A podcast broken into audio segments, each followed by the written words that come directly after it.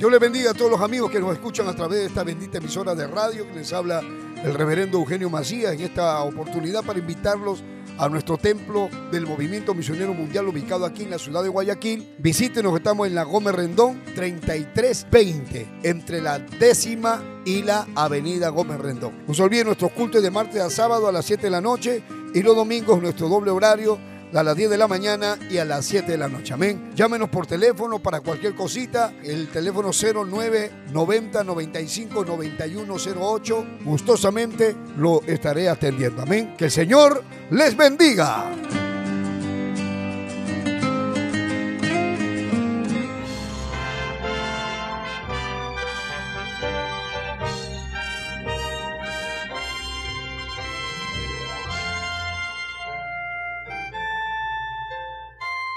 Camino a la verdad.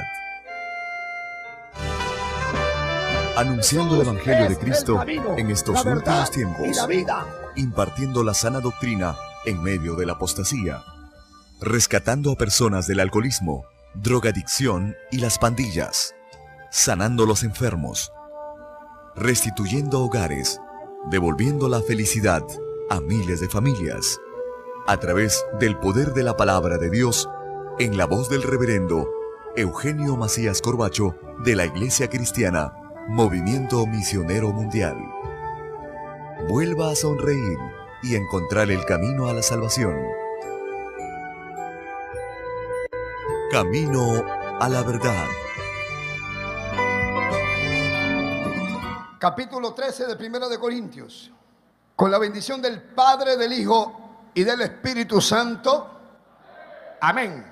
Dice la palabra de Dios, si yo hablase lenguas humanas y angélicas y no tengo amor, vengo a ser como metal que resuena o címbalo que retiñe. Y si tuviese profecía y entendiese todos los misterios y toda ciencia, y si tuviese toda la fe de tal manera que trasladase los montes y no tengo amor, nada soy. Y si repartiese todos mis bienes, para dar de comer a los pobres, y si entregase mi cuerpo para ser quemado, y no tengo amor, de nada me sirve. ¿Qué es el amor? Versículo 4. El amor es sufrido, el amor es benigno, el amor no tiene envidia, el amor no es jactancioso, no se envanece, no hace nada indebido, no busca lo suyo, no se irrita, no guarda rencor. El amor no se goza de la injusticia, mas se goza de la verdad. El amor todo lo sufre, todo lo cree, todo lo espera, todo lo soporta. El amor nunca deja de ser, pero las profecías se acabarán y cesarán las lenguas y la ciencia acabará. Porque en parte conocemos y en parte profetizamos. Mas cuando venga lo perfecto, entonces lo que es en parte se acabará. Cuando yo era niño, hablaba como niño, pensaba como niño, juzgaba como niño, mas cuando ya fui hombre, dejé lo que era de niño.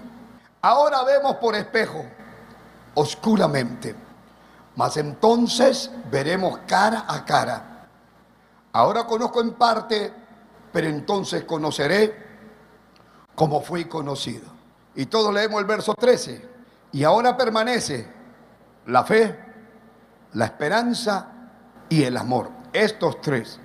Y todos juntos decimos, pero el mayor de ellos es el amor. Hasta aquí la palabra del Señor. El mensaje de esta hora tiene como título Lo más importante es el amor. Dígale que está a su costado. Lo más importante es el amor. Lo más importante es el amor. Vamos a orar. Padre eterno que estás en los cielos, estamos delante de tu divina presencia. Te damos gracias en esta hora, Dios mío, porque eres bueno, eres misericordioso, hasta aquí nos has ayudado. Por tu mano toca a todos los que escuchen este mensaje, salva las almas, sana Dios mío los enfermos, liberta a los endemoniados, opera milagros, opera maravillas. Usa mi vida para la gloria de tu nombre. Salva las almas, Señor. Sana a los enfermos. Habla cada vida. En el nombre de Jesús. Tuyo es el poder y tuya la gloria, Dios mío. Dame de tu Santo Espíritu. Derrama de tu amor en medio de nosotros, Dios mío. En el nombre de Jesús. Amén. Amén. Tomen asiento todos los que pueden decir gloria a Dios. ¿Por qué voy a hablar del amor hoy? Porque por, ayer a la hora que venía para acá en la noche, hermano, pude ver qué cantidad de rosas, de corazones, de ositos, de peluches, de cosas vendían en todas las esquinas. Hermano, más que el Día de la Madre. La gente celebra el Día de la Madre, celebra el Día del Padre, celebra el Día del Maestro, ahora el Día del Niño, ahora también celebran el Día del Amigo, el Día del Ceviche, el Día de los, de los compadres, de todos celebran, pero también celebran el Día del Amor. Un total de 294 veces aparece en la Biblia, hermano, la palabra amor. El texto por excelencia es San Juan 3:16, que dice, de tal manera amó Dios a este mundo, que ha dado su unigénito Hijo para que todo aquel que en él cree no se pierda, mas tenga vida eterna. ¿Por qué vino Jesús? Por amor. ¿Por qué Dios envió a su Hijo Jesucristo? Por amor. ¿Por qué Jesús murió en la cruz? Por amor. Por amor. Pastor, una pregunta. ¿Cuántos tipos de amor hay? Según la palabra en griego, el griego tiene tres vocablos que designan tres clases de amor. El amor eros, el amor filial, el amor ágape. Tres tipos de amor el amor eros, el amor filial, el amor ágape. ¿Qué es el amor eros? El amor eros habla del amor entre un hombre y una mujer. Y el amor filial es el amor de amigos, el amor de la amistad. Nos amamos, ¿no? Hermano, yo te amo. Y el amor ágape es el amor que habla de la absoluta generosidad por el que se busca el bien de la persona que no ama por encima de todo interés y por encima de todo provecho de la persona que ama. O sea, el amor ágape es yo te amo aunque tú no me ames. Y te amo más aunque tú me desprecies. Y ese es el amor de Dios. Dios nos amó cuando estábamos perdidos. Dios nos amó cuando yo era un brujo perdido. Dios me amó. A ti también te amó Dios cuando estabas perdido en la borrachera, siendo un impío, un borracho descarriado. El Señor te amó. ¿Cuánto más ahora que eres su hijo? ¿Cuánto más ahora que somos sus hijos, que a veces le fallamos y decimos cosas? Bendito sea el nombre de Jesús. Ese es el amor de Dios. Bendito sea el nombre de Jesús. El amor filial habla del amor de amistad, de amigos, ¿Verdad que es hermoso tener amigos? Pero, ¿quién es tu mejor amigo? Mi mejor amigo es Jesús. Pero aquí en la tierra, ¿quién es tu amigo? ¿Con quién cuentas? Hermano, el pastor debe ser como tu mejor amigo. Un mejor amigo es el que está contigo cuando todos se fueron. El que te dice lo que te tiene que decir aunque te duela. Ese es el amigo. Aquel que que no te saquen cara lo que te da. Ese es el amigo. El amor eros. ¿Qué es el amor eros? Eros. En la antigua Roma, hermano, se realizaba la adoración al Dios del amor. ¿Y quién era el Dios del amor? El nombre del Dios del amor en griego era Eros. Los romanos, o sea, en Roma le llamaban Eros. Bendito sea el nombre de Jesús. En griego, perdón, en griego era Eros pero en Roma le llamaban Cupido. Ahora ya se acuerdan ustedes de Cupido. Estoy hablando de, de los dioses romanos de por allá. Ahora, los enamorados del mundo, porque hay una diferencia entre los enamorados mundanos con los enamorados cristianos. Los enamorados tienen un día en nuestro calendario para demostrar su amor mediante regalos, mediante poemas, mediante mensajes, ramos de flores, etcétera, etcétera. Pero la pregunta es, ¿y por qué es el 14 de febrero ese día? El día 14 de febrero, ¿por qué lo escogieron para que sea el día de los enamorados? En los países nórdicos, en esa fecha es cuando se aparejan los pájaros. Por supuesto, se aparean los pájaros. En la antigua Roma se ofrecían regalos a Cupido en ese tiempo y se le pedía a Cupido, al Dios del amor, se le pedía, hermano, encontrar la pareja ideal. En la iglesia católica está un, Dios, un santo, que es el santo que se encarga de traer parejas. O sea, por supuesto, todas esas son herejías. Esas son tonterías que la Biblia no habla. Pero en la, en la iglesia tradicional está el santo que le llaman San Antonio. Entonces, cuando ya a las mujeres se le está pasando el tiempo, la mamá dice, oye, mamita, pídele a San Antonio que te dé un marido. Y la gente le pedían a San Antonio. Y a veces le hacían su procesión a San Antonio. Y en esas fiestas patronales de esos pueblos que le hacían fiesta a San Antonio, con fiesta, con banda y con borrachera y con todo, había al final un desenlace de pecado y muchísimas mujeres salían embarazadas esa noche. Algunas formaban sus parejas por ahí y llegaba al extremo de que cuando nacían esos niños se llamaban o le ponían como nombre Antonio. No se molesten los Antonios, pero la mayoría le ponían San Antonio. Gloria al nombre de Jesús. Cristo vive. Ahora, en la antigua Roma se ofrecían regalos a Cupido y se le pedía encontrar la pareja ideal igual. ¿De dónde viene entonces Cupido? Según la mitología griega, ¿de dónde aparece este, este dios del amor? Cupido viene a ser el hijo de Venus y Marte, la diosa de la guerra. ¿Cómo lo representan a Cupido? Es como un niñito con alas, un niñito alado. Y este niñito está armado de arcos y de flechas que son disparadas. Usted lo ve en la imagen de Cupido todo esto, por supuesto, es una, es una obra del diablo. Pero la gente, hermano, mire cómo celebra, mire qué están celebrando el día de, San Valentín. ¿Y quién es Valentín? ¿Y qué tiene que ver Valentín con Cupido y con Eros? Y con el 14 de febrero. Entonces, Cupido es representado como un niñito, parece un angelito, un niño con alas y que tiene los ojos vendados y que tiene sus sus flechas atrás. Las flechas son disparadas con los ojos cerrados. Y entonces hablan de que el amor es ciego. Alábalo si puedes. Había un amigo que tenía una, una, novia que era bien feita, pero bien recontra superar hiper fea. Pero él amaba a su fea. Y los amigos le decían, oye, ¿tú amas, tú la, de verdad la quieres? Claro, yo la amo. ¿Verdad que el amor es ciego? Yo había escuchado eso. Pero ahora vamos a ver quién es feo y quién no. Entonces, mire, supuestamente, supuestamente, Cupido sacaba la flecha. Si saca las flechas doradas, esa es la historia, ¿no? La historia esta diabólica.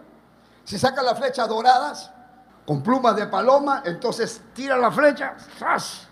y donde llega la flecha dorada, entonces entra y viene un amor instantáneo en el momento.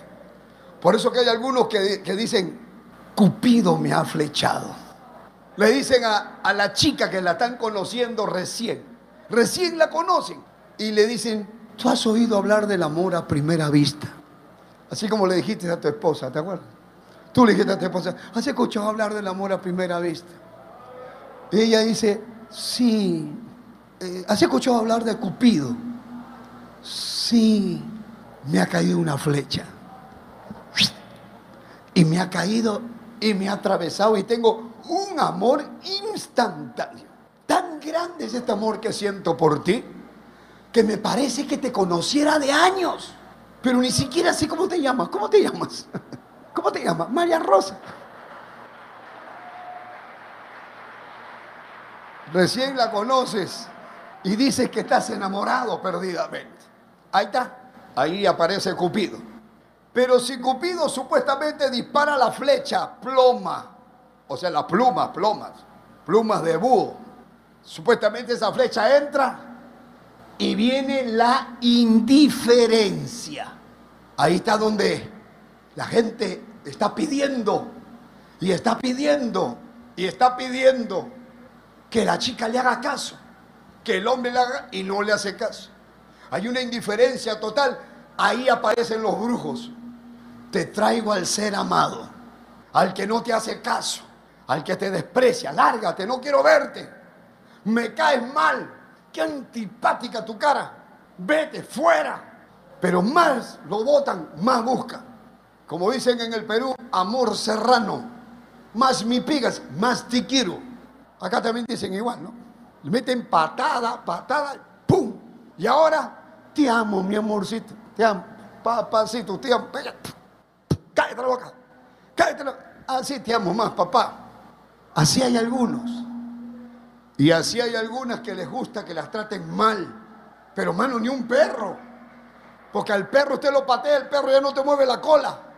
Ahora, ¿dónde aparece Valentín? Porque en Estados Unidos y en otros lugares, el Happy Valentine. Feliz día de San Valentín. ¿Quién era Valentín? Cuenta la historia de Valentín, de San Valentín. También en la Roma, por allá por el siglo III, cuentan en la época en que el cristianismo era perseguido. En esa época también se prohibía el matrimonio entre los soldados. No es que se case un soldado con otro, sino que se prohibió que los soldados se casaran, porque estaban en tiempo de guerra. Y entonces decían, ustedes tienen que quedarse solteros, porque tienen que ir a la batalla, tienen que ir a la guerra.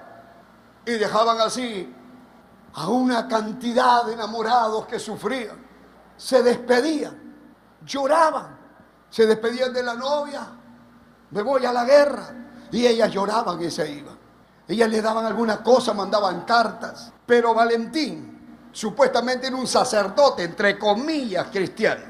Ante tal injusticia, Valentín decide Valentín casar a las parejas en secreto. Sacaba, las casaba a las parejas a escondidas. Dice el cuento, la historia, los casaba a escondidas. Y entonces Valentín comenzó aparentemente a proteger el amor de, estos, de estas parejas de enamorados y comenzó a auspiciar bodas secretas. Se dejan enterarlo, buscan a, a Valentín, lo persiguen, lo capturan y lo encierran en una celda. Estando en la celda, el carcelero se hizo amigo de Valentín. Y como vio que Valentín tenía algo especial porque era medio poeta, entonces él le dijo, quiero que le des clases a mi hija, le dijo el carcelero a Valentín. Y Valentín comenzó a darle clases y clases a la hija y se enamoró. La hija del carcelero se enamoró de Valentín. Llegó el momento en que Valentín lo iban a ejecutar. Ya Valentín se iba a morir y Valentín le escribe una carta a su novia, que era la hija del carcelero, y le escribe unas palabras grandes de amor y la firma y le pone de tu Valentín. Y lo ejecutaron. ¿Cuándo lo mataron? El 14 de febrero. Y es por eso que el 14 de febrero lo canonizaron y lo nombraron patrón de todos los enamorados. Y entonces San Valentín, Eros, representa el amor carnal, el amor lujurioso, el amor sexual prohibido. ¿Qué diferencia con lo que la Biblia describe del verdadero amor? Pero la gente se ha dado, hermano, más a lo carnal, a lo lujurioso, a lo sexual, que a lo que la Biblia dice. La Biblia, por ejemplo, habla de un hermano. Vamos a ver en Segunda de Samuel. Por favor, los espirituales pueden alabar a Dios. Segunda de Samuel. Capítulo 13. Si ustedes lo encuentran, digan amén. Miren lo que dice, aconteció después de esto, versículo 1, que habiendo Absalón, hijo de David, que teniendo Absalón, hijo de David, una hermana hermosa que se llamaba Tamar, se enamoró de ella Amón, hijo de David. O sea, usted está viendo acá que un hermano, un medio hermano se enamora de su media hermana. Se enamoró, dice. Se enamoró de ella. Dice el verso 1. Se enamoró de ella su hermano. Los dos eran hijos de David. Y estaba Amnón angustiado hasta enfermarse de amor por Tamar, su hermana. Pues por ser ella virgen, le parecía a Amón que sería difícil hacerle cosa alguna. Ahora usted está viendo aquí un hombre enamorado de su propia hermana. La chica era hermosa, tenía hermoso cuerpo, tenía bonita cara. ¿Cómo sería? La Biblia no lo dice, dice que era una mujer hermosa. Dice era una hermana hermosa. Y su hermano ha tenido que estarla mirando, mirándole la pierna, mirándole el cuerpo, mirándole todo. Cuando camina, si se le ve, si no se le ve, si se le trasluce, si no se le trasluce. Y las conversaciones que han tenido, y este hombre ha tenido todo eso metido adentro. En esa época no había el celular, ni existía el WhatsApp, y todo lo tenía metido en su cabeza. El verso 3 dice, Amón tenía un amigo que se llamaba Jonadad, hijo de Simea, hermano de David. ¿Y qué ocurre? Y Jonadad era un hombre muy astuto. Ahora, este amigo era el primo. Y el primo era astuto. O sea, se dio cuenta. Oye, este está loco, ¿qué le ha pasado? ¿Por qué se está adelgazando así? Y le dice a él, el verso 4, oye, hijo del rey, le dice, ¿por qué de día en día vas enflaqueciendo así? No me lo vas a decir a mí, no me lo vas a descubrir a mí. Y Amón le responde, pero no le vayas a decir a nadie. Yo amo a Tamar, mi hermana, la hermana de Axalón, mi hermano. Al final somos hermanos. Le declaró al primo y le contó. Usted está mirando una relación, cómo va creciendo cuando alguien se va dando cuenta de esto, porque una cosa es el amor que habla la Biblia y otra cosa es la lujuria, la pasión carnal, el deseo sexual. Y entonces, ¿qué ocurre? Su primo le dice, mira, te estás enfermando, mira cómo estás adelgazado. ¿Por qué? ¿Qué estaba haciendo? ¿No quería comer o se estaba masturbando? Porque algunos se vuelven hasta enfermos de eso. Enfermos de la masturbación, enfermos de la pornografía. Hermano, la pornografía hoy se ha vuelto una adicción. Peor que la cocaína, peor que la marihuana. Y hay gente del mundo atrapada en esto y no pueden salir. A mí me llaman todos los días. Pastor, ore por mí, que no puedo. He vuelto a caer. Le he pedido a Dios. Y esto hablo de gente de la iglesia, de diferentes países. Me llaman, pastor, estoy atrapado en esto. Hombres casados, con esposa, atrapados en la pornografía casados, con hijos, mayores, hombres, mujeres, mujeres mayores. Cada, cada minuto hay 30 millones de personas consumiendo pornografía por internet. Ahora todo lo que uno tiene en la mano está para, para corromperse más. Y hay páginas de pornografía en cantidad de homosexuales con bestias, zoofilia, necrofilia, de todo hay. Y como vivimos en un tiempo que se está acercando el fin, y el Señor Jesucristo dijo que el mundo iba a estar como los días de Sodoma y Gomorra. Hoy la gente le ha dado las espaldas a Dios y ahora la gente lo que quiere es corromperse. Lo que más quiere es pecar. Es una vergüenza que aún dentro de las iglesias es esto. ¿Y cómo serán afuera? Si dentro de la iglesia es una bomba, hermano. Dentro de los jóvenes de la iglesia dentro de hombres y mujeres, porque es así, es un ataque del diablo todo el día. A donde usted va, la ropa, las mujeres en la calle, los hombres, las películas, todos tienen escenas de pornografía, por todas partes, y así, así se va avanzando y viendo los frutos. La cantidad de madres solteras que hay, la cantidad de infectados con VIH. En el año 1960, hermano, solamente habían tres enfermedades venéreas la sífilis, la gonorrea Pero ahora hay más de 25 enfermedades venéreas de transmisión sexual y 19 no tienen cura. Y ahora, hermano, esto es algo que, que duele. Pero es la verdad, así está el mundo. Y es por eso que van a la iglesia y quieren música mundana, música de, que mueva la carne. Y usted ve mujeres sensuales con minifalda predicando y los hombres están contentos viendo eso, van a hacer los bautizos con tanga. Hay playas de desnudos para cristianos. ¿Y sabe por qué? Porque han perdido el temor de Dios. Porque han dejado la palabra, han dejado la santidad. Ya no quieren escuchar la palabra, lo que quieren es escuchar cualquier cosa. Bendito sea el nombre de Jesús. Alaba lo que está vivo.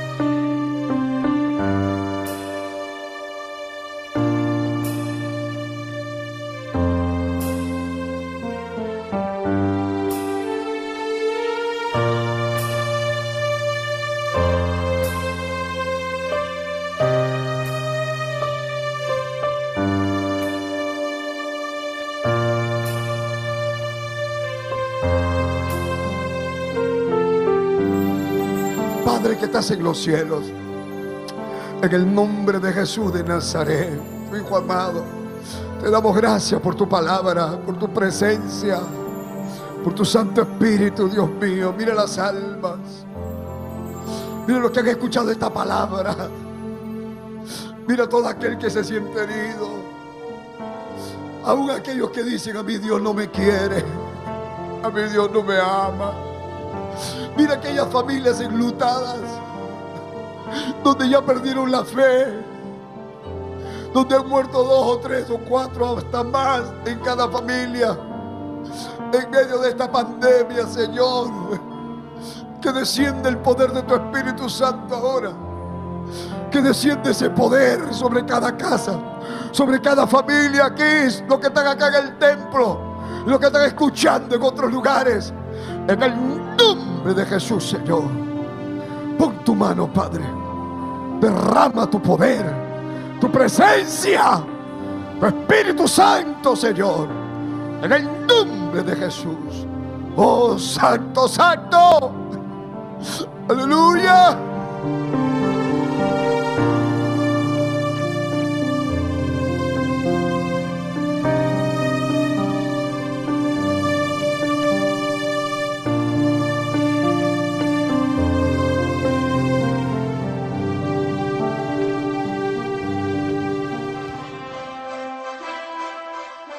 Esperando que el mensaje de Dios haya sido de bendición a su vida, usted queda cordialmente invitado a nuestros cultos. Visite la iglesia del Movimiento Misionero Mundial. Si no está establecido en su país o ciudad, visite una iglesia donde le prediquen la sana doctrina. Vuélvanos a sintonizar por esta misma emisora y a esta misma hora. En Camino a la Verdad. Hasta entonces.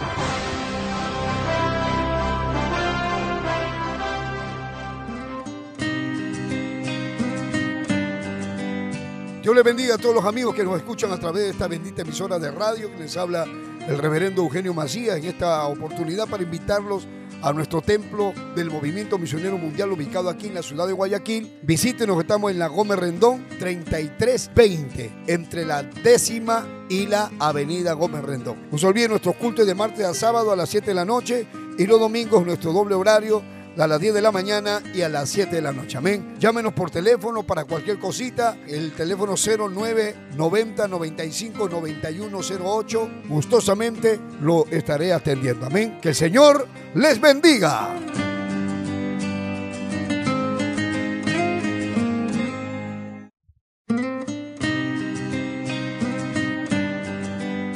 Dios les bendiga a todos los amigos que nos escuchan a través de esta bendita emisora de radio que les habla el reverendo Eugenio Macías en esta oportunidad para invitarlos a nuestro templo del Movimiento Misionero Mundial ubicado aquí en la ciudad de Guayaquil. Visítenos, estamos en la Gómez Rendón 3320 entre la décima y la avenida Gómez Rendón. No se olviden nuestros cultos de martes a sábado a las 7 de la noche y los domingos nuestro doble horario a las 10 de la mañana y a las 7 de la noche. Amén. Llámenos por teléfono para cualquier cosita. El teléfono 09 90 95 9108. Gustosamente lo estaré atendiendo. Amén. Que el Señor les bendiga.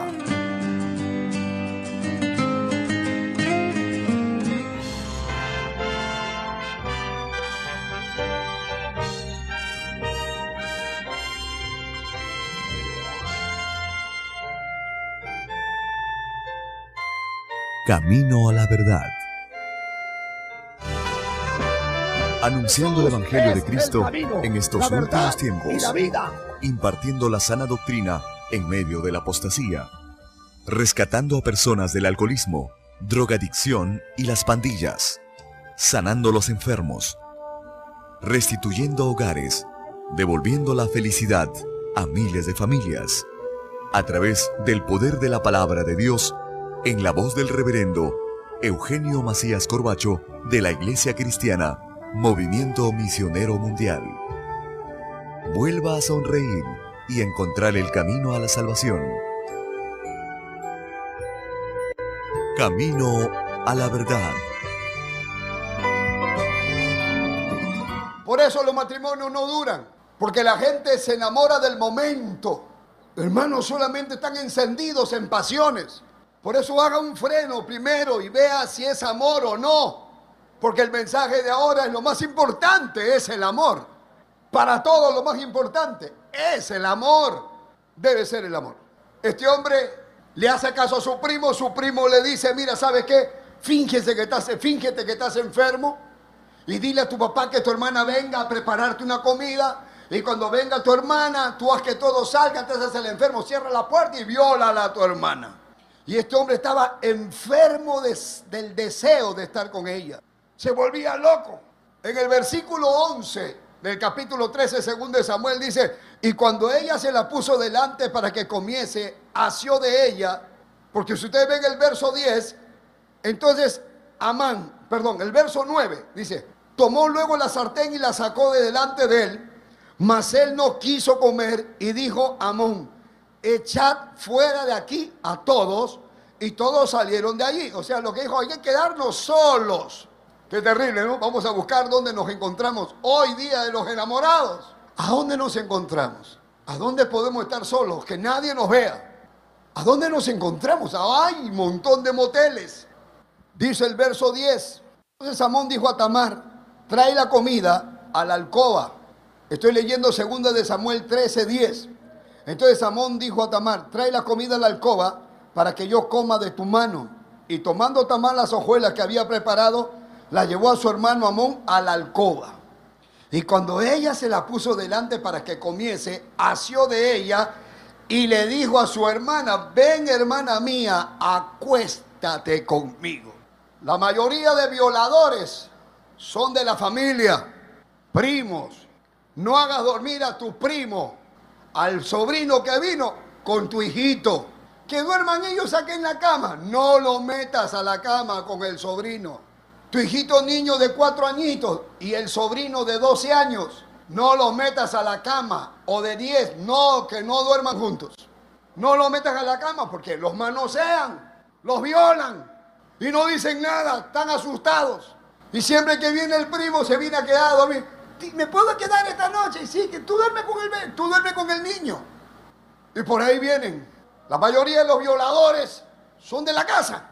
El abuelo, el primo, el hermano mayor. Perdóneme hermano, pero yo no creo en nadie. Así como se cuida del COVID, cuídese de los hijos del diablo que están disfrazados, metidos en la casa. No deje que el tío esté sentando a la, a la sobrinita en la pierna. Oye, el pastor es un exagerado. No soy exagerado, yo sé lo que hablo porque todo el tiempo estoy atendiendo esto. No todos hacen eso, pero hay algunos pocos que lo hacen y uno no se va a arriesgar. No que tú quédate cuidando a los bebés, yo voy a salir, ¿a dónde te vas? Montón de mamás que se van a buscar maridos por ahí y dejan al, al tío, al primo cuidando a los niños y están haciendo una de cochinada después. Después vienen los problemas. Acá usted ve a un hermano, la Biblia lo tiene registrado, a un hermano que viene a, a proponerle a su propia hermana que se acueste con ella. La hermana le dice a su hermano, ella, verso 12, le dice, no, hermano mío. Le dice, no, no, no, hermano mío, no. No me hagas tal violencia porque no se debe hacer así en Israel. No hagas tal vileza. ¿Qué vas a hacer? Te vas a hacer un violador. ¿Qué tienes? ¿Qué van a decir de ti? Le dice, porque ¿a dónde iría yo con mi deshonra si tú me haces este mal? Tú sabes que yo soy virgen. Y aún tú, hermano, serías estimado como uno de los perversos en Israel. Vas a ser conocido por violador. Vaya a la cárcel y pregunto cuántos violadores hay ahí detenidos. ¿A quién violó? A niños. Un, médico, hermano, un médico violó a un bebé de dos meses. Que el Señor reprenda al diablo. Es que hay un ambiente, hermano, de Sodoma y Gomorra.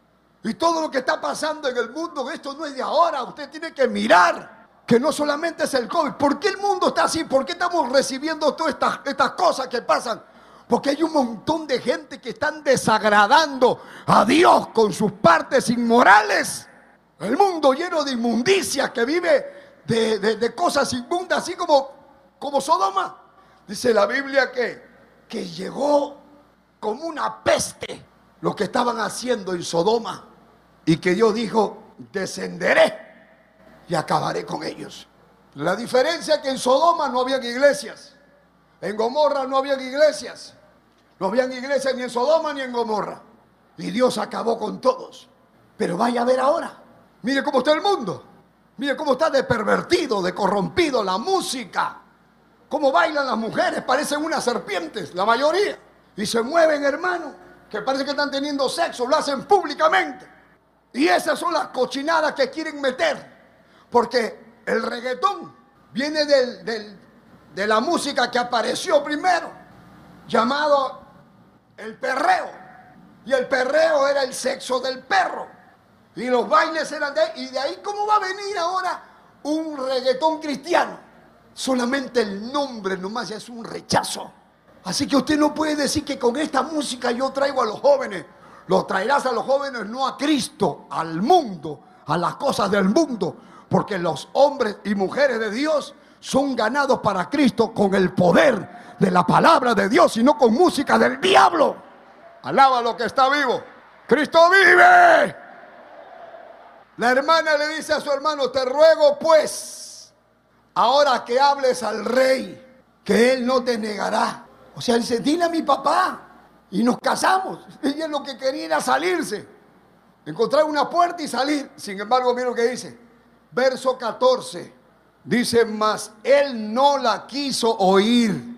Es que cuando uno está ahí, hermano, cuando uno está en ese momento, no oye nada. No se acuerda de la palabra de Dios. No se acuerda de lo que prometió a Dios. No se acuerda del consejo de papá, del consejo de mamá solamente quiere sentir lo que su cabeza ya se le metió.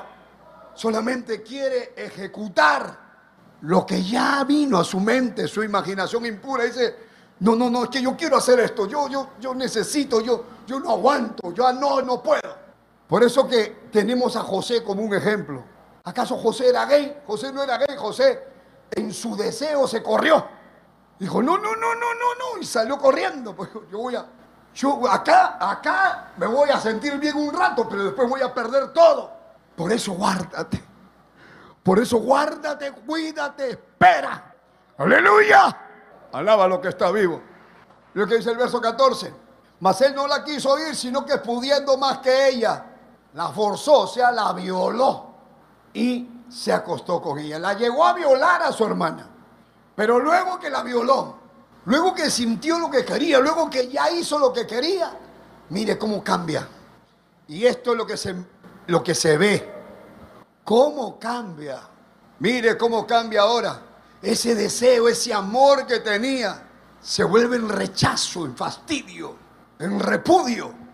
Luego dice el verso, el verso 15, la aborreció. Amón con tan gran aborrecimiento que el odio con que la aborreció fue mayor que el amor con que la había amado. Y le dijo, levántate y vete. Eso es lo que pasa. Muchos, muchas parejas se enamoran, se abrazan, se tocan, se agarran, se esto, se, se desean todo el día, están pensando el uno en el otro, pero por el deseo de la carne. Y una vez que ya se juntan, una vez que ya están juntos, una vez que ya lo hacen, Pasa un día, dos días y se acabó el encanto. Se desapareció ese saborcito que había. Ese beso, qué rico al principio.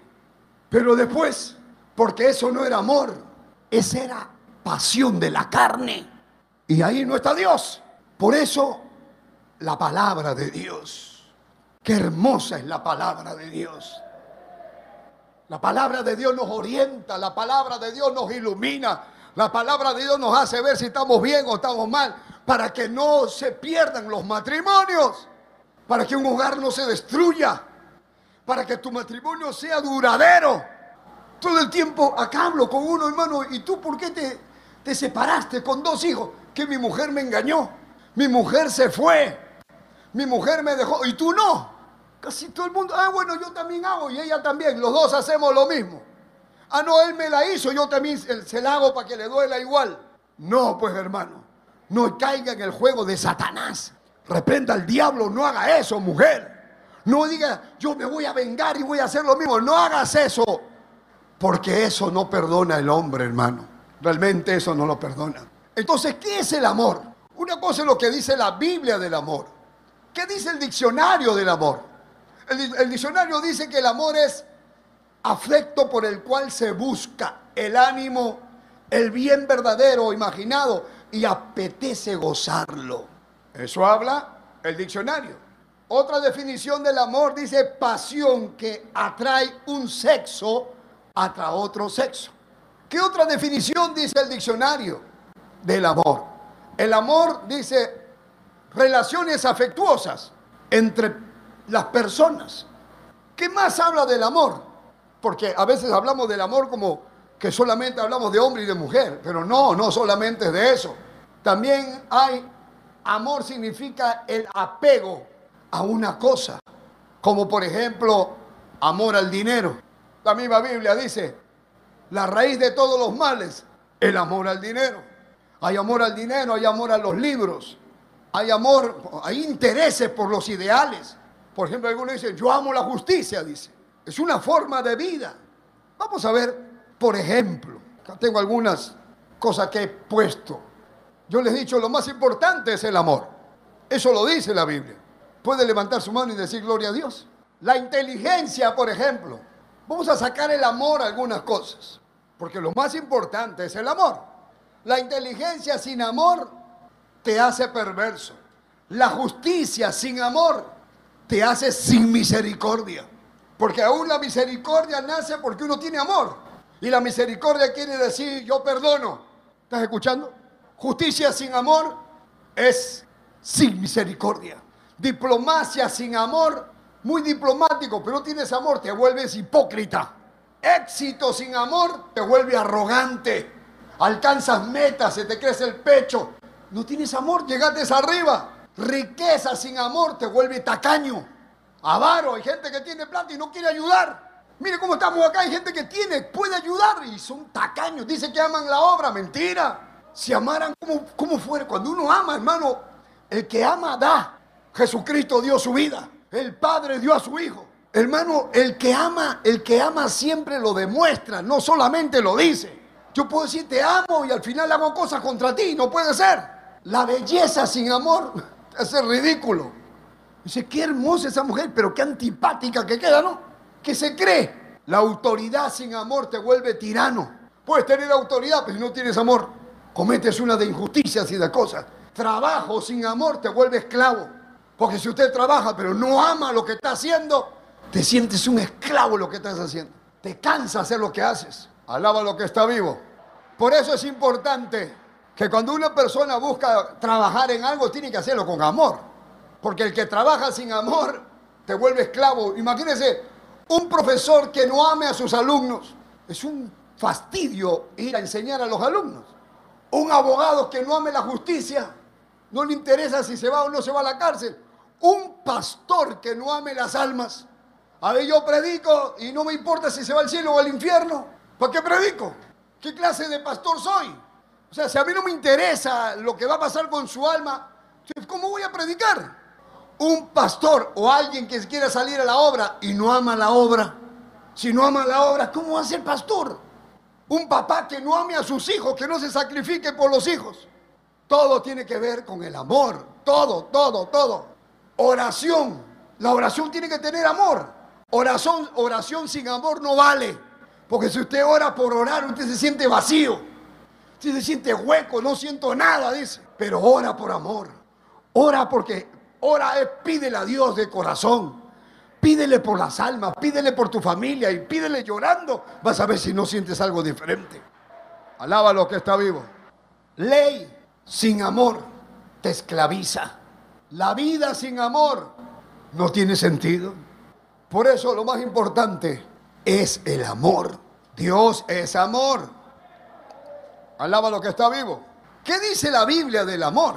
¿Qué dicen los judíos del amor?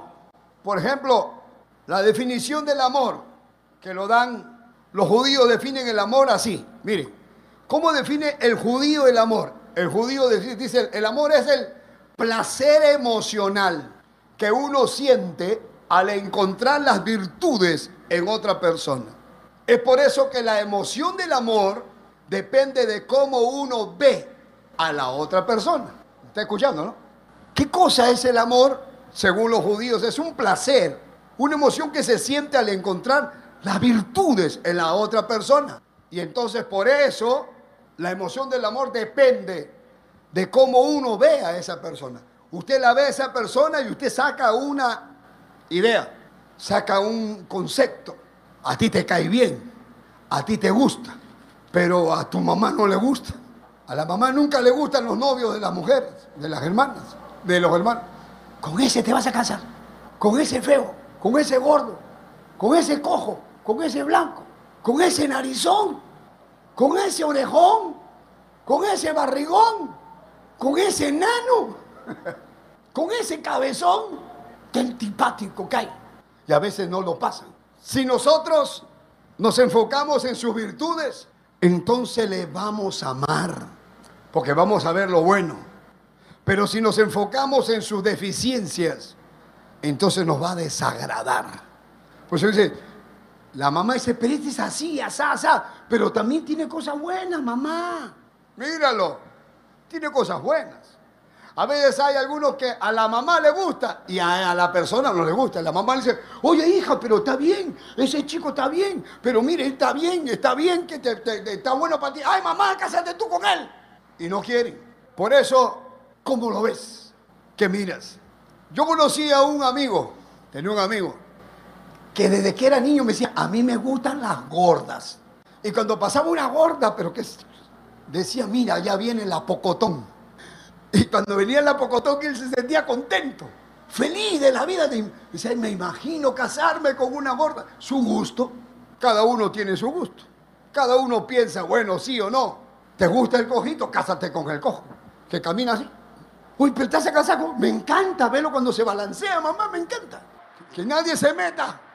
Cada uno decide con quién casarse, con pelo, sin pelo, con dientes. Hay un dicho que dice, la suerte de la fea, la bonita la desea. ¿Qué dice la Biblia entonces? Vamos a ver la definición del amor conforme la Biblia. Dice la Biblia que el amor es sufrido primeramente. ¿Qué significa que es sufrido? Que tiene paciencia para soportar. ¿Qué soporta? Soporta injusticia, sin tener ira, sin tener rencor. Sufrido quiere decir que soporta. Ahí vamos a ver quiénes tienen el amor verdadero. ¿Qué más dice del amor? Voy a pasar por encima. Dice que el amor es benigno.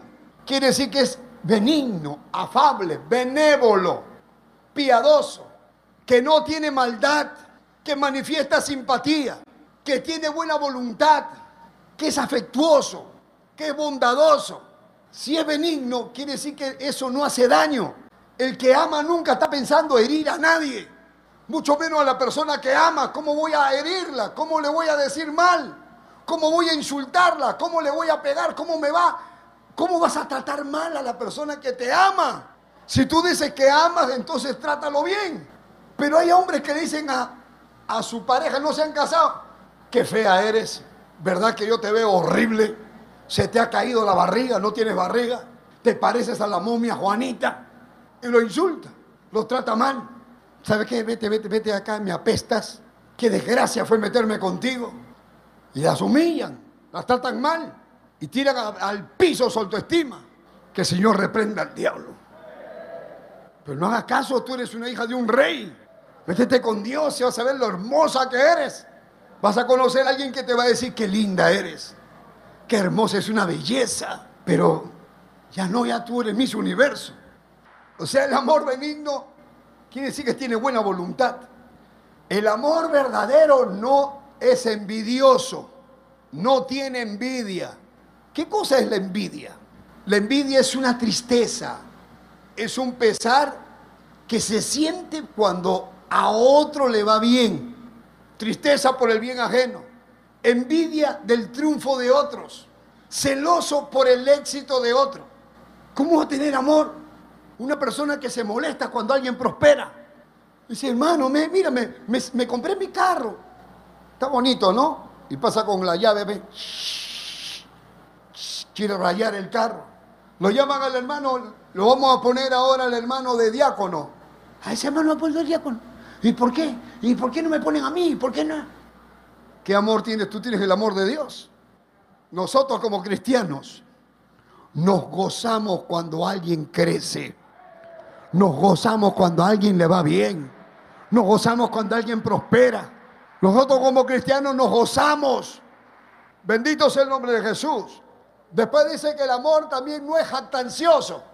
¿Qué significa jactancioso? La jactancia es la alabanza propia, desordenada, presuntuosa. Se vuelve un arrogante, fanfarrón, que se alaba a sí mismo. Es que yo, porque tú no me conoces a mí, porque yo, yo, yo, yo, yo. Se alaba así. Tú no sabes lo que yo era antes, tú no sabes lo que yo hacía.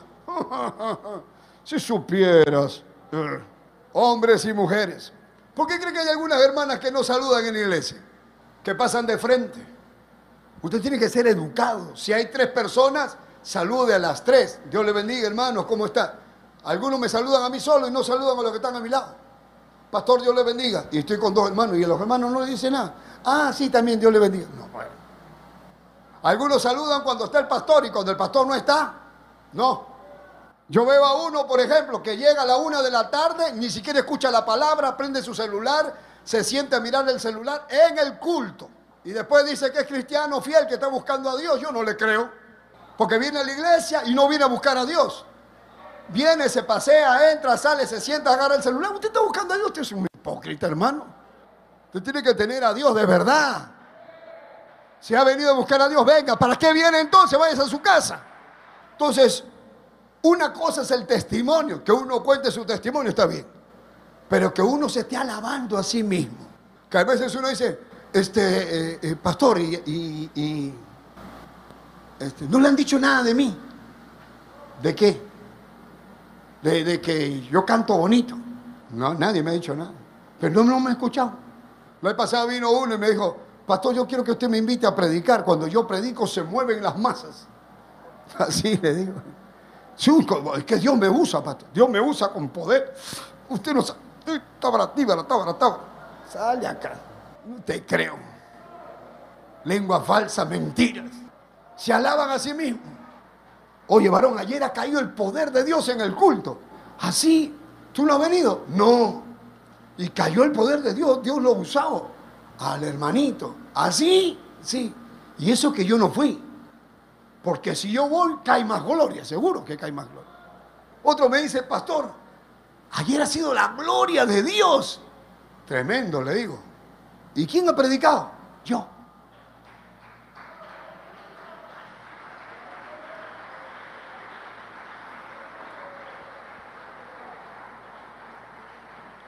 El amor no es jactancioso, o sea, no se alaba a sí mismo. El amor no se envanece. ¿Qué cosa es envanecerse? Infundir soberbia, vanidoso. Algunas personas piensan que, que el esposo le va a hacer caso porque se arregla, se pinta, se pone la boca roja y dice, de esta manera todo el mundo me va a ver que soy bonita. Envanecerse es quedarse vano porque se ha secado o se ha podrido el meollo, mejor dicho, lo de adentro. En otras palabras, le voy a explicar qué cosa es la vanidad. Amén. Vamos a poner para este lado. Le voy a decir lo que es la vanidad. ¿Alguna vez usted ha agarrado una manzana de esas rojas? vamos a decir chilena, de California, no sé cómo le dicen acá. Una manzana de esas rojas que, que hasta le sacan brillo, hermano. Y está rojita la manzana. Usted la mira y, y de mirar nomás parece que está dulce. ¿Alguna vez usted ha mordido esa manzana esperando sentir el dulce de la manzana y cuando la muerde encuentra un gusano adentro? ¿Alguna vez le ha pasado morder y encontrar un gusano adentro? Eso es triste, encontrar un gusano.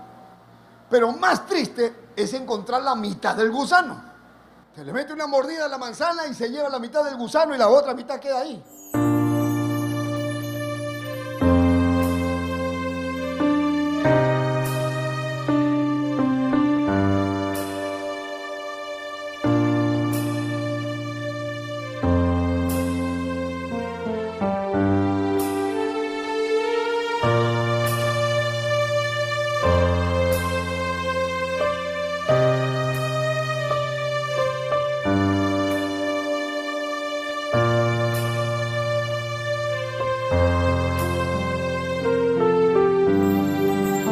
Que estás en los cielos. En el nombre de Jesús de Nazaret, tu Hijo amado, te damos gracias por tu palabra, por tu presencia, por tu Santo Espíritu, Dios mío. Mira las almas. Mira los que han escuchado esta palabra. Mira todo aquel que se siente herido. Aún aquellos que dicen a mi Dios no me quiere. A mi Dios no me ama. Mira aquellas familias enlutadas, donde ya perdieron la fe, donde han muerto dos o tres o cuatro, hasta más en cada familia, en medio de esta pandemia, Señor. Que desciende el poder de tu Espíritu Santo ahora. Que desciende ese poder sobre cada casa, sobre cada familia aquí, lo que están acá en el templo, lo que están escuchando en otros lugares. En el nombre de Jesús, Señor. Pon tu mano, Padre. Derrama tu poder, tu presencia, tu Espíritu Santo, Señor. En el nombre de Jesús. Oh, Santo, Santo. Aleluya.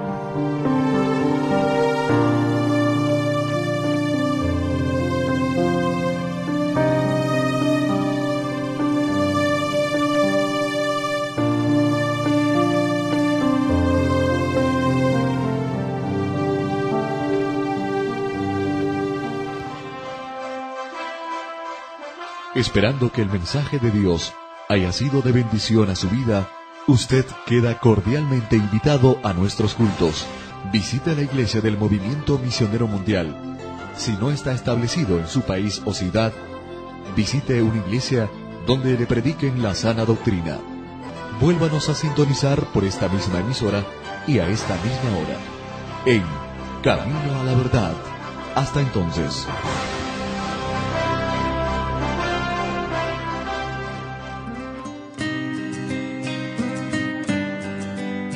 Dios le bendiga a todos los amigos que nos escuchan a través de esta bendita emisora de radio que les habla el reverendo Eugenio Macías en esta oportunidad para invitarlos a nuestro templo del Movimiento Misionero Mundial ubicado aquí en la ciudad de Guayaquil. Visítenos, estamos en la Gómez Rendón 3320, entre la décima y la avenida Gómez Rendón. No se olviden nuestros cultos de martes a sábado a las 7 de la noche y los domingos nuestro doble horario a las 10 de la mañana y a las 7 de la noche. Amén. Llámenos por teléfono para cualquier cosita. El teléfono 09 90 95 9108. Gustosamente lo estaré atendiendo. Amén. Que el Señor les bendiga.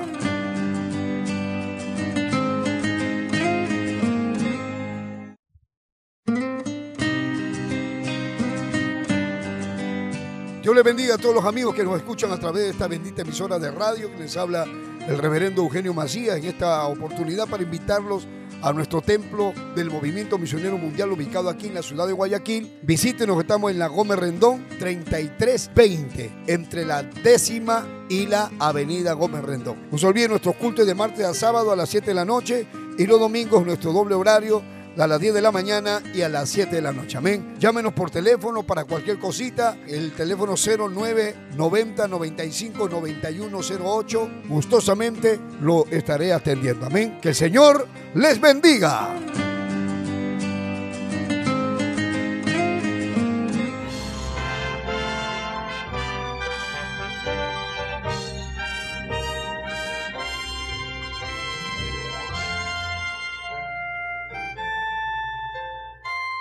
Camino a la verdad.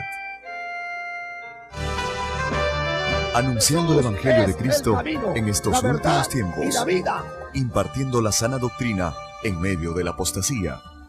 Rescatando a personas del alcoholismo, drogadicción y las pandillas. Sanando los enfermos. Restituyendo hogares. Devolviendo la felicidad a miles de familias. A través del poder de la palabra de Dios en la voz del reverendo Eugenio Macías Corbacho de la Iglesia Cristiana, Movimiento Misionero Mundial. Vuelva a sonreír y encontrar el camino a la salvación. Camino a la verdad. El amor no es jactancioso, o sea, no se alaba a sí mismo. El amor no se envanece ¿Qué cosa es envanecerse, infundir soberbia, vanidoso? Algunas personas piensan que, que el esposo le va a hacer caso porque se arregla, se pinta, se pone la boca roja y dice, de esta manera todo el mundo me va a ver que soy bonita.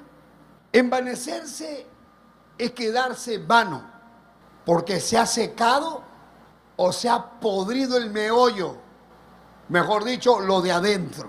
En otras palabras, le voy a explicar qué cosa es la vanidad. Amén. Vamos a poner para este lado. Le voy a decir lo que es la vanidad. ¿Alguna vez usted ha agarrado una manzana de esas rojas? vamos a decir chilena, de California, no sé cómo le dicen acá. Una manzana de esas rojas que, que hasta le sacan brillo, hermano. Y está rojita la manzana. Usted la mira y, y de mirar nomás parece que está dulce. ¿Alguna vez usted ha mordido esa manzana esperando sentir el dulce de la manzana y cuando la muerde encuentra un gusano adentro. ¿Alguna vez le ha pasado morder y encontrar un gusano adentro?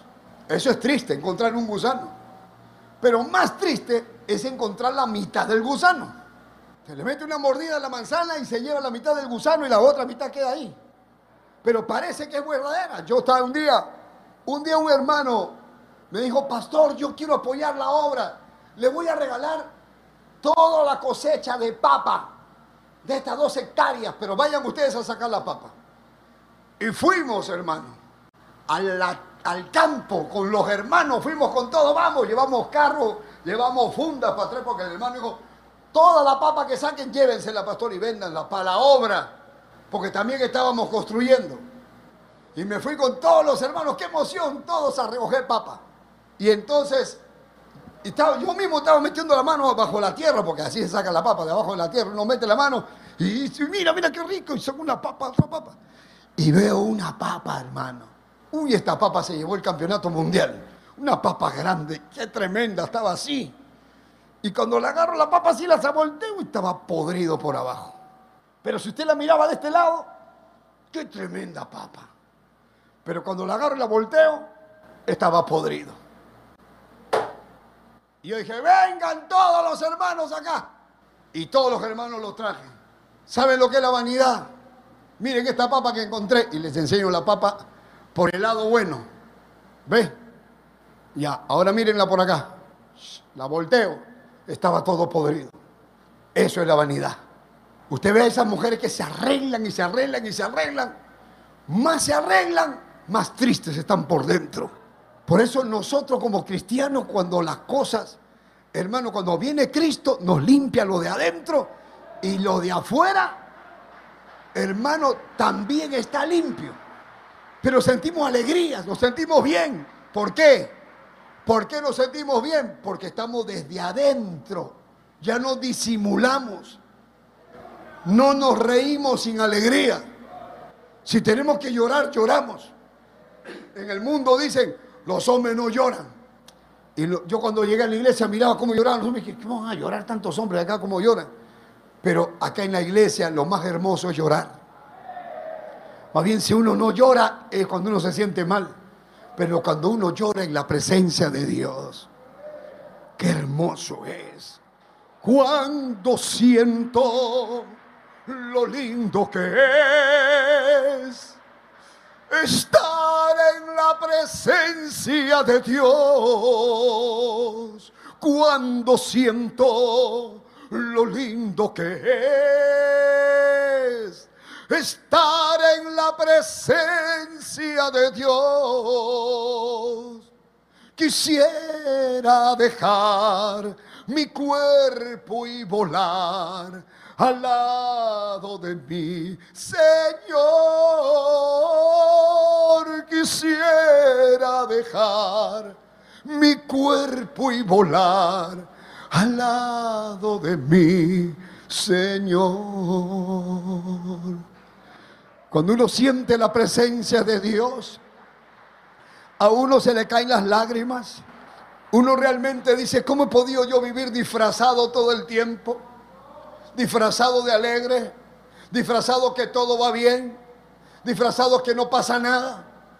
Cuando estoy mal, me siento mal, yo le he dicho a una persona, a veces los veo así, que se ponen y no saben qué ponerse. Le digo, ¿de qué le vale verse bien si por dentro usted no está bien? Lo importante no es que te veas bien, es que te sientas bien. Y la única persona que te hace sentir bien se llama Jesucristo. Alaba lo que está vivo, alaba lo que vive. El amor verdadero no hace nada indebido. Eso es verdad. Si usted hace algo que no debe ser, entonces eso no es amor. El amor verdadero no hace nada, nada indebido. Es que me he enamorado de mi cuñada. No puede ser, porque eso no puede ser amor. El amor no busca lo suyo. O sea, no es egoísta. El amor es dadivoso. El egoísta es el que tiene excesivo amor a sí mismo, que le hace atender sus propios intereses. O sea, ese que dice primero yo, segundo yo, tercero yo. No, no, no, primero sírveme a mí, primero yo. Usted tiene que ser si usted invita a alguien a su casa, usted que le sirvan primero a la visita, después come usted. Porque el esposo dice, no, no, primero mi esposo. Pero el esposo que es educado dice, no, no, primero sírvele a la visita. Nosotros somos de la casa, nosotros que nos sirvan al final. Pero hay algunos que dicen, no, no, primero yo, primero a mí. Primero, no, no, no le importa si comen o no comen, él se come todo. Por eso el amor verdadero no busca lo suyo no se irrita, no guarda rencor. O sea, al decir que no se irrita quiere decir que no se deja provocar, no guarda rencor. Algunos dicen que aman y guardan cosas y las siguen guardando y no perdonan. Es que yo perdoné pero no olvido. Eso no es perdonar. Perdonar es olvidar.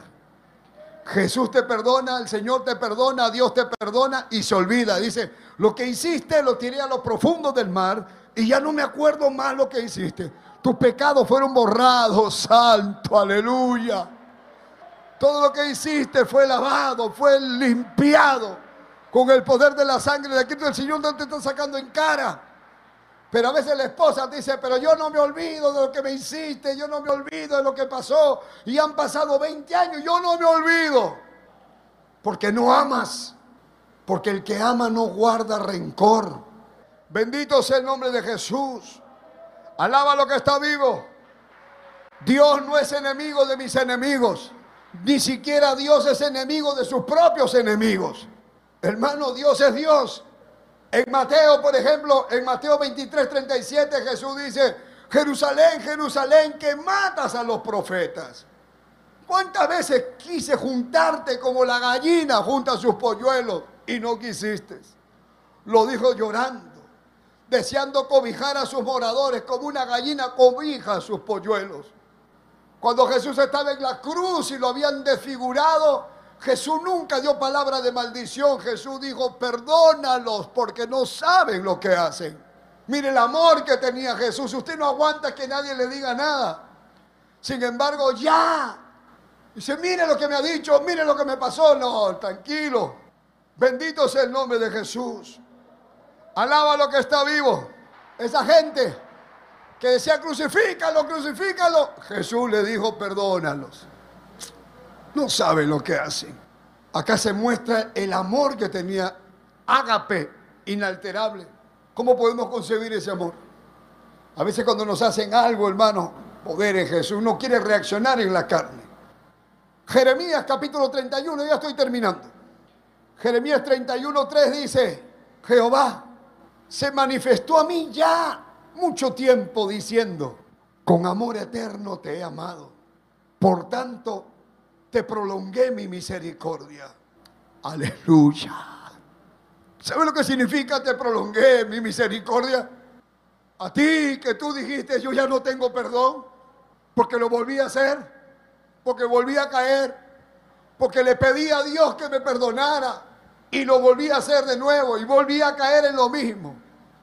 Yo ya no, ya que le voy a pedir perdón a Dios y ya yo estoy desechado. Pero el Señor te dice, con amor eterno te he amado.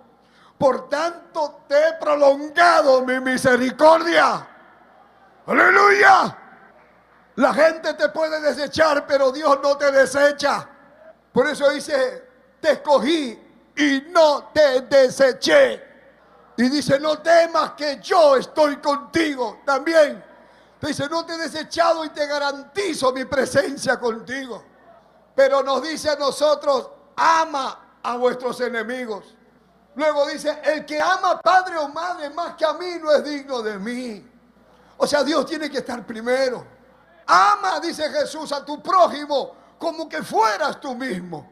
Eso es, si somos creyentes, vamos a amarnos unos a otros.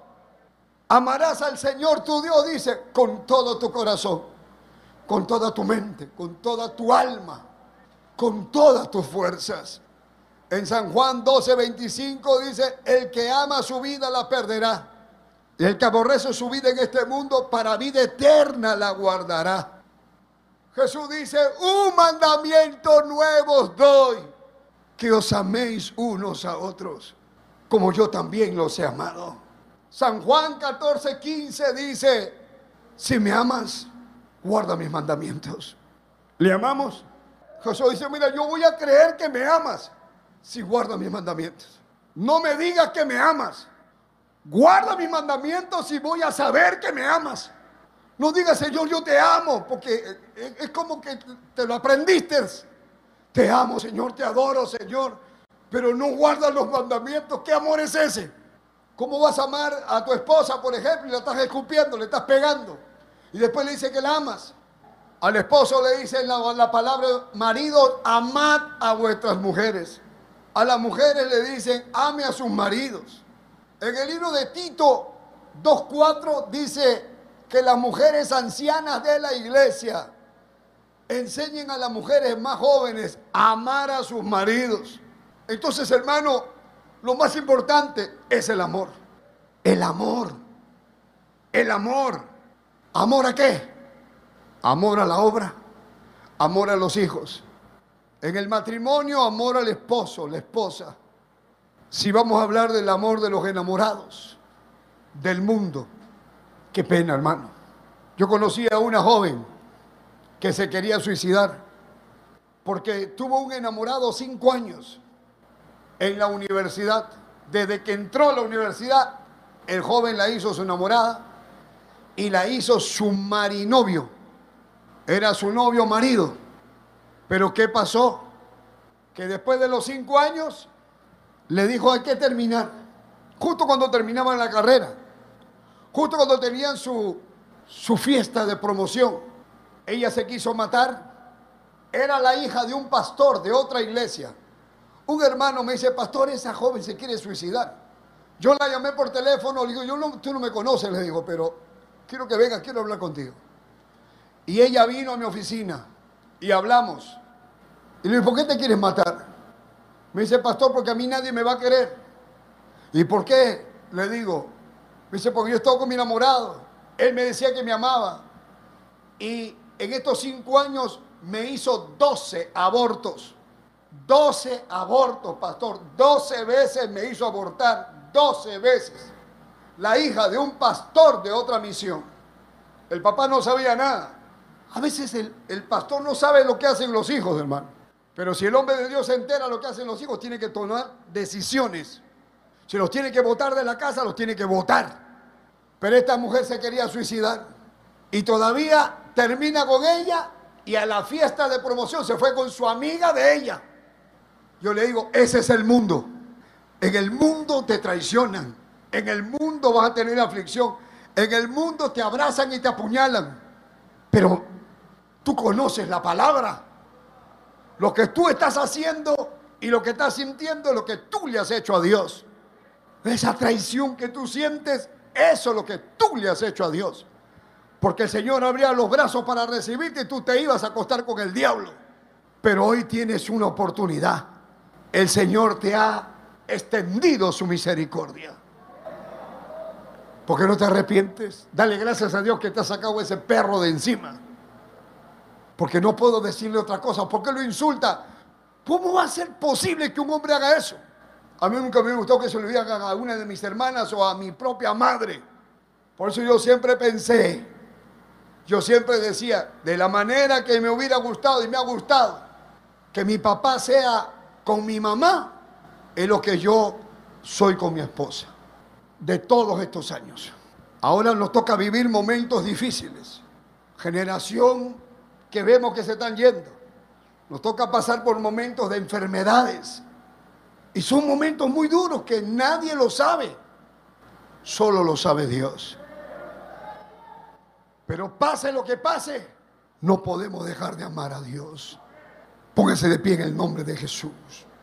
Quiero que cierres tus ojos, que levantes tu mano, sin importar el momento, sin importar la situación. No olvides que el amor de Dios ya está en tu corazón. Dios le bendiga a todos los amigos que nos escuchan a través de esta bendita emisora de radio que les habla el reverendo Eugenio Macías en esta oportunidad para invitarlos a nuestro templo del Movimiento Misionero Mundial ubicado aquí en la ciudad de Guayaquil. Visítenos, estamos en la Gómez Rendón 3320, entre la décima y la avenida Gómez Rendón. No se olviden nuestros cultos de martes a sábado a las 7 de la noche y los domingos nuestro doble horario a las 10 de la mañana y a las 7 de la noche. Amén. Llámenos por teléfono para cualquier cosita. El teléfono 0990 95 9108. Gustosamente lo estaré atendiendo. Amén. Que el Señor les bendiga.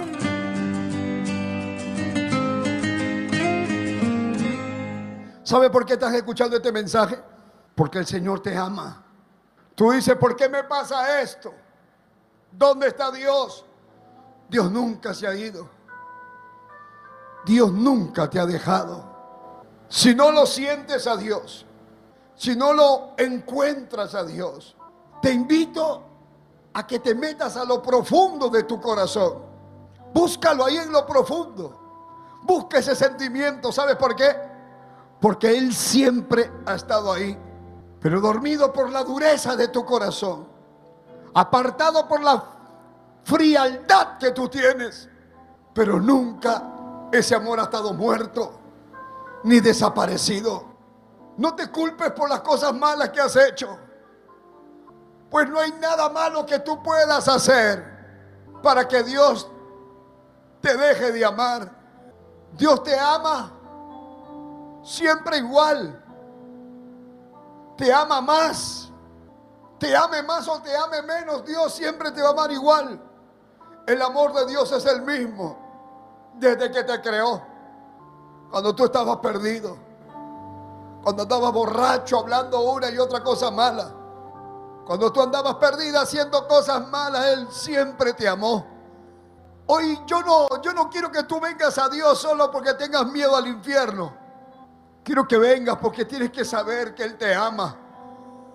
Que lo mejor para ti. Con amor eterno te he amado.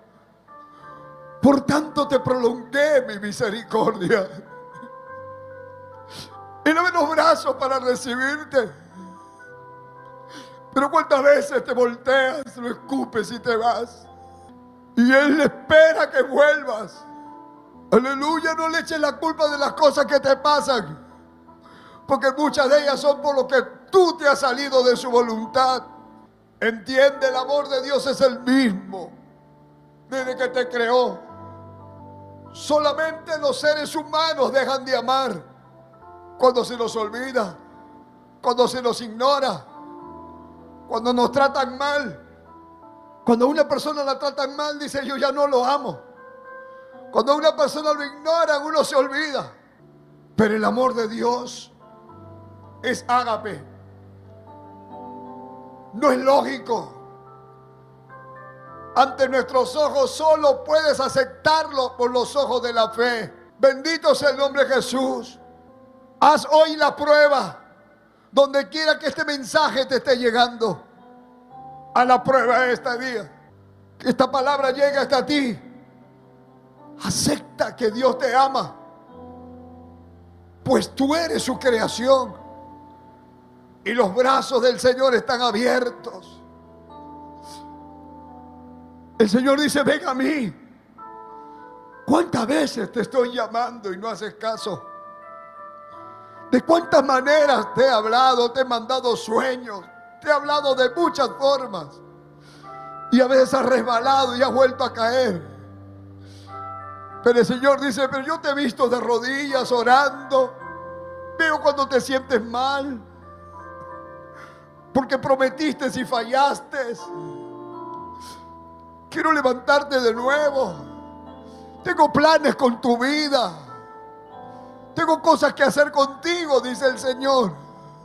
Aleluya. Oh, mi alma te adora. Mi alma te bendice. Tú eres bueno, Señor. Eres misericordioso. Lo primero que el Señor quiere darte la salvación de tu alma. De tal manera amó Dios este mundo que ha dado a su unigénito Hijo para que todo aquel que cree en Él no se pierda, mas tenga vida eterna. Deja que el Señor te salve primero. Deja de renegar del amor de Dios. Si tuvo que morir mamá, si tuvo que morir mi hermana, si tuvo que morir tu primo, tu cuñado, tus amigos, si estamos viviendo en medio de esta pandemia, no es porque Dios sea malo, es porque el mundo se ha olvidado que hay un creador y la gente le ha dado las espaldas a Dios. La gente vive pensando que Dios no existe. La gente vive pensando que no hay cielo ni hay infierno. La gente vive pensando que no hay juicio, que nadie lo va a ver. Pero Dios te está llamando. No pongas tu mirada en el COVID, pon tu mirada en el Cristo resucitado que te está hablando ahora. Entiéndelo. Aleluya. Santo Jehová. Santo, santo. Déjame orar por ti. Acuérdate de dónde te sacó el Señor. Haz memoria hoy del amor de Dios en tu vida. Haz memoria de dónde has salido, de lo que te ha librado. Hoy, hermanos, somos sobrevivientes de esta pandemia hasta ahora. Han caído unos a la derecha y otros a la izquierda y acá estamos nosotros. Aleluya. ¿Qué planes tiene Dios con nosotros? ¿Qué cosa quiere? ¿Quieres arreglar tu vida con Dios? ¿Quieres salir de acá diferente? ¿Quieres que Dios haga algo contigo? Ahí donde estás, levanta tu mano. Ahí. Ahí donde estás, levanta tu mano. Dile, acá estoy, Señor. Dile. Quiero arreglar mi vida contigo. Levanta tu mano. Dios le bendiga, Dios le bendiga, Dios le bendiga, Dios le bendiga, Dios le bendiga. Oye, hermano, entienda. Quizás usted es de aquellos que dice a mí nadie me quiere. Quizás usted es los que dice a mí nadie me quiere, a nadie le importa lo que a mí me pasa. Quizás no puedes contar con tu familia, pero cuenta con Dios. Dios te ama. Él te ama, quiere ayudarte. Ahí con tu mano levantada, primero arrepiéntete. Con tu mano levantada, dile Padre Santo, que estás en los cielos. Dile, repite ahí, Padre Santo, que estás en los cielos. En este momento me acerco a tu presencia para pedirte perdón por todos mis pecados. Perdóname todos mis pecados, perdóname todos mis errores. Perdóname todo lo malo que he hecho delante de ti. Perdóname porque te hice promesas y no te las cumplí. Perdóname porque resbalé, perdóname porque caí, perdóname porque nunca te hice caso, perdóname porque rechacé tu llamado. Perdóname porque cuantas veces me ha llamado me he ido, Señor. Perdóname, dile, perdóname, perdóname. Ahora vengo a ti porque sé que me amas. Sé que me amas. Bendito sea tu nombre. Yo abro la puerta de mi corazón para recibir a tu Hijo Jesucristo como mi Señor y Salvador. Aleluya, aleluya, aleluya, aleluya. Oh Señor, apunta mi nombre en el libro de la vida. No me dejes caer en tentación. Guárdame como la niña de tus ojos. Dile, escóndeme bajo la sombra de tus alas. Apunta mi nombre en el libro de la vida. Apúntalo ahí, apúntalo. Y fortaleceme, guárdame, ayúdame, Señor. En el nombre de Jesús.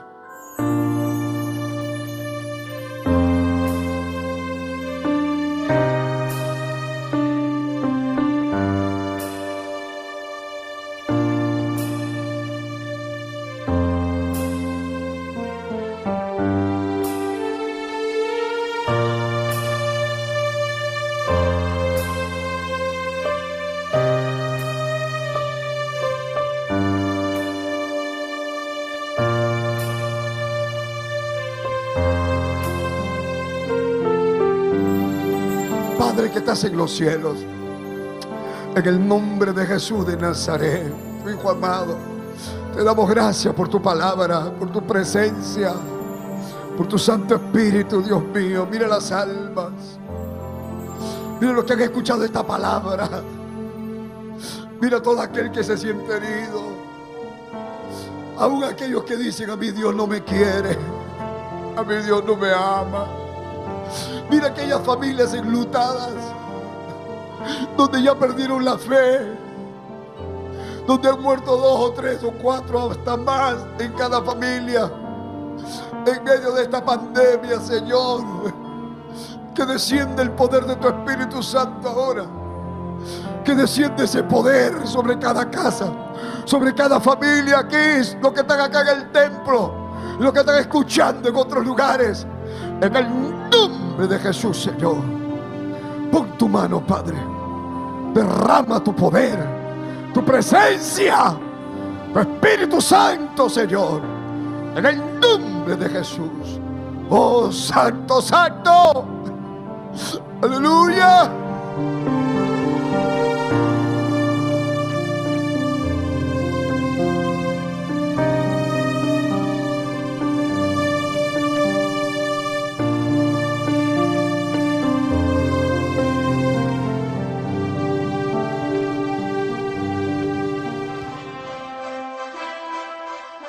Esperando que el mensaje de Dios haya sido de bendición a su vida, usted queda cordialmente invitado a nuestros cultos. Visite la iglesia del Movimiento Misionero Mundial. Si no está establecido en su país o ciudad, visite una iglesia donde le prediquen la sana doctrina. Vuélvanos a sintonizar por esta misma emisora y a esta misma hora. En Camino a la Verdad. Hasta entonces.